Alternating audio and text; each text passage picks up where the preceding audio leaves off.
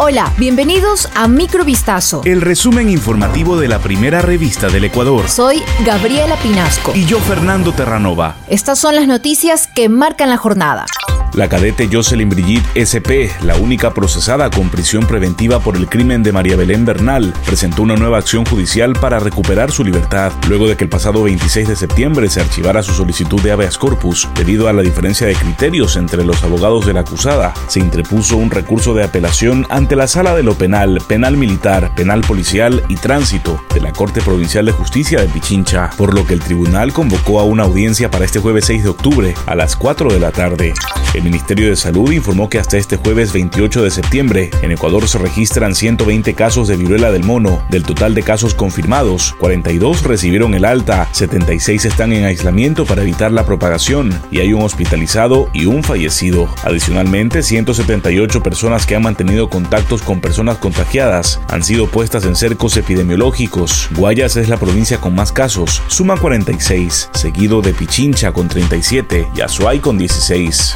Este jueves 29 de septiembre, la Comisión de Régimen Económico recibió a César Rodríguez y Luis Clavijo, miembros del Consejo Directivo del IES, en representación de los empleadores y asegurados, quienes señalaron que es conveniente que el Banco del Pacífico forme parte del patrimonio del IES. Los funcionarios calificaron de interesante el proyecto de ley para fortalecer la seguridad social mediante la dación en pago de las acciones del Banco del Pacífico. Dicen que la propuesta dará una salida a la problemática que enfrenta la seguridad social respecto de la deuda que tiene con el Estado.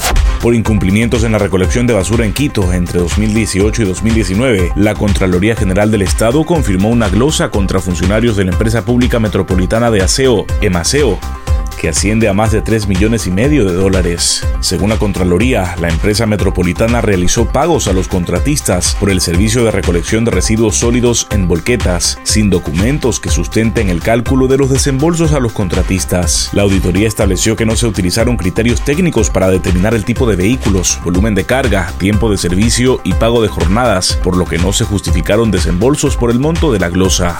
Los guardacostas de Suecia detectaron una cuarta fuga en los gasoductos Nord Que conectan Rusia con Alemania a través del mar Báltico, incidentes denunciados por la OTAN como un imprudente sabotaje y que han sido relacionados a un corte del suministro de gas ruso a Europa en respuesta a las sanciones occidentales por la invasión de Ucrania. Las autoridades medioambientales alemanas alertan de los daños que pueden acarrear al ecosistema las fugas de gas. Esto fue Microvistazo. El resumen informativo de la primera revista del Ecuador. Volvemos mañana con más. Sigan pendientes a vistazo.com y a nuestras redes sociales.